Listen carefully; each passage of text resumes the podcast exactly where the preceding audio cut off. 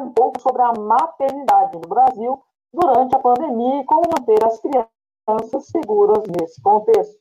Camila é pediatra formada em 2005 e se especializou em neurologia pediátrica. Boa noite, Camila. É um prazer poder falar com você esta noite. Boa noite, Giovana. Desculpe, é uma honra poder ser recebida por vocês. O prazer é todo meu, Camila. É, bom, hoje vamos falar de um assunto que é dúvida para todas as mães. Né? As mães de plantão têm essa dúvida frequente de como manter as crianças seguras durante a pandemia.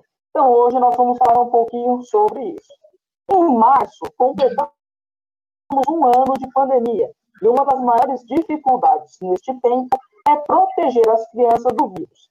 Segundo a OMS, crianças menores de 5 anos não precisam usar a máscara por conta do risco de sufocamento. Existe outro método que proteja os pequenos com a mesma eficácia, Camila? Então, Giovana, a Sociedade Brasileira de Pediatria já revisou essa, essa nota, né, essa recomendação do OMS, e no nosso país as máscaras estão liberadas para uso a partir dos dois anos de idade. Contanto, é, você deve manter as crianças sob supervisão constante, ou seja, o uso de máscara ele é recomendado apenas acima dos dois anos de idade, máscaras adequadas ao rosto das crianças, né, a, a, aos ouvidos, e também a gente deve prestar bastante atenção em relação à manipulação da criança em relação à máscara. Então, entre 2 e 5 anos, a recomendação é, de acordo com a adaptação da criança, ela pode sim usar a máscara. As máscaras devem ser trocadas a cada duas horas, ou se ficarem molhadas por algum tipo de excesso de saliva ou de coriza. Em crianças menores de dois anos, o uso de máscara não está indicado. Então, o ideal é realmente partir para o isolamento social nessa faixa etária o ideal é o distanciamento social, evitar aglomerações, e não existe um equipamento individual de proteção para essa faixa etária, pelo menos não até o momento. Desde o final de abril, Camilo, o estado de São Paulo retomou as aulas presenciais com a redução das turmas. Você acha prudente o retorno das aulas mesmo com um número menor de alunos?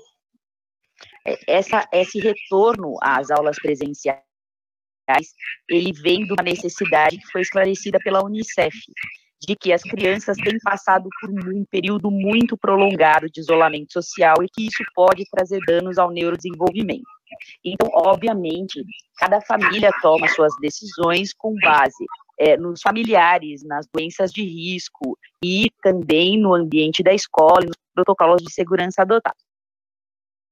O que se sabe é que a falta de estimulação dentro do ambiente domiciliar, o isolamento social da criança com seus pais, e até mesmo né, a sobrecarga de trabalho dos pais atualmente, por conta do, da questão de home office, é, e de desemprego, e de questões ainda maiores socioeconômicas, o retorno da escola tem a ver, então, com essa necessidade das crianças frente às alterações de neurodesenvolvimento que estão realmente aparecendo em muito maior quantidade nesse momento.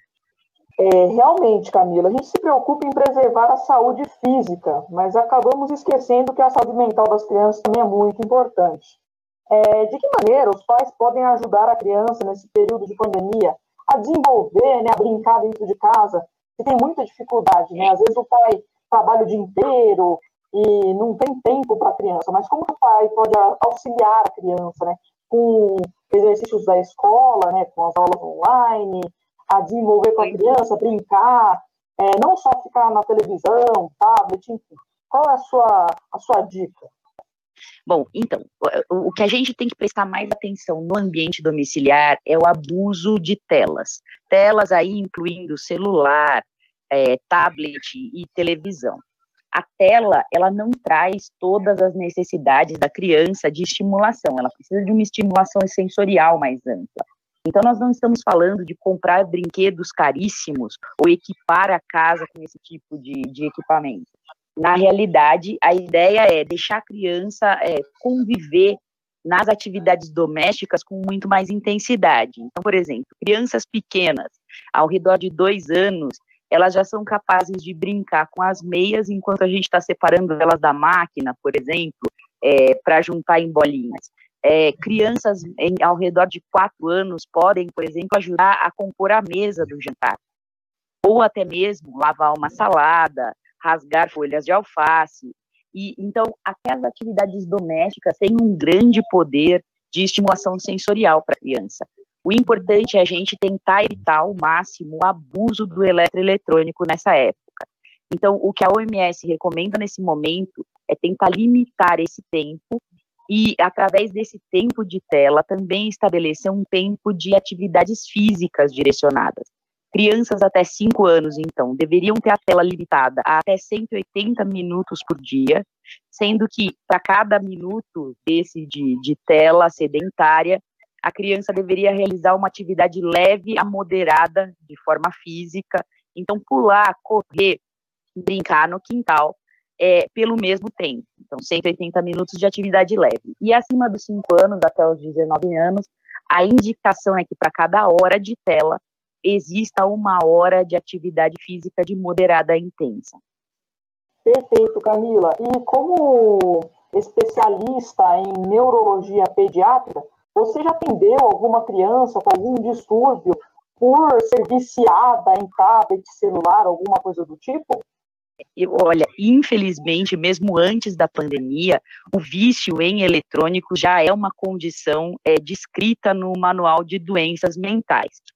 É, e ele, infelizmente, tem se apresentado com tanto mais de frequência é, já nos últimos anos. Na última década, é, o, o abuso de eletrônicos e de jogos online tem sido um problema muito sério. Na pandemia, a questão é que crianças ainda menores estão expostas a essa, esse tipo de atividade de tela sedentária. E aí o prejuízo em relação a isso diz muito respeito à interação social. Então a criança, por não interagir com seus pares, ou não interagir até mesmo com seus pais ao longo do dia, por ficar vendo desenho ou uh, assistindo algum tipo de vídeo inter, não interativo é, nessas plataformas digitais, ela pode acabar perdendo esse início do conhecimento de como interagir, como usar a comunicação verbal e não verbal no dia a dia. Camila, muito obrigada pela entrevista, é, por ter compartilhado o seu tempo e seu conhecimento com a gente, até porque a maternidade durante a pandemia e a dificuldade de criar filhos em um cenário de quarentena são assuntos que precisam ser abordados nesse contexto. Mais uma vez, agradecemos a sua participação e tenha uma ótima noite. A Camila é especialista em neuropediatria e ela é formada desde 2005. Eu agradeço muito a honra de poder participar do programa de vocês como pediatra e como mãe. Sempre às ordens. Muito obrigada, Giovana. Muito obrigada, Camila. Boa noite.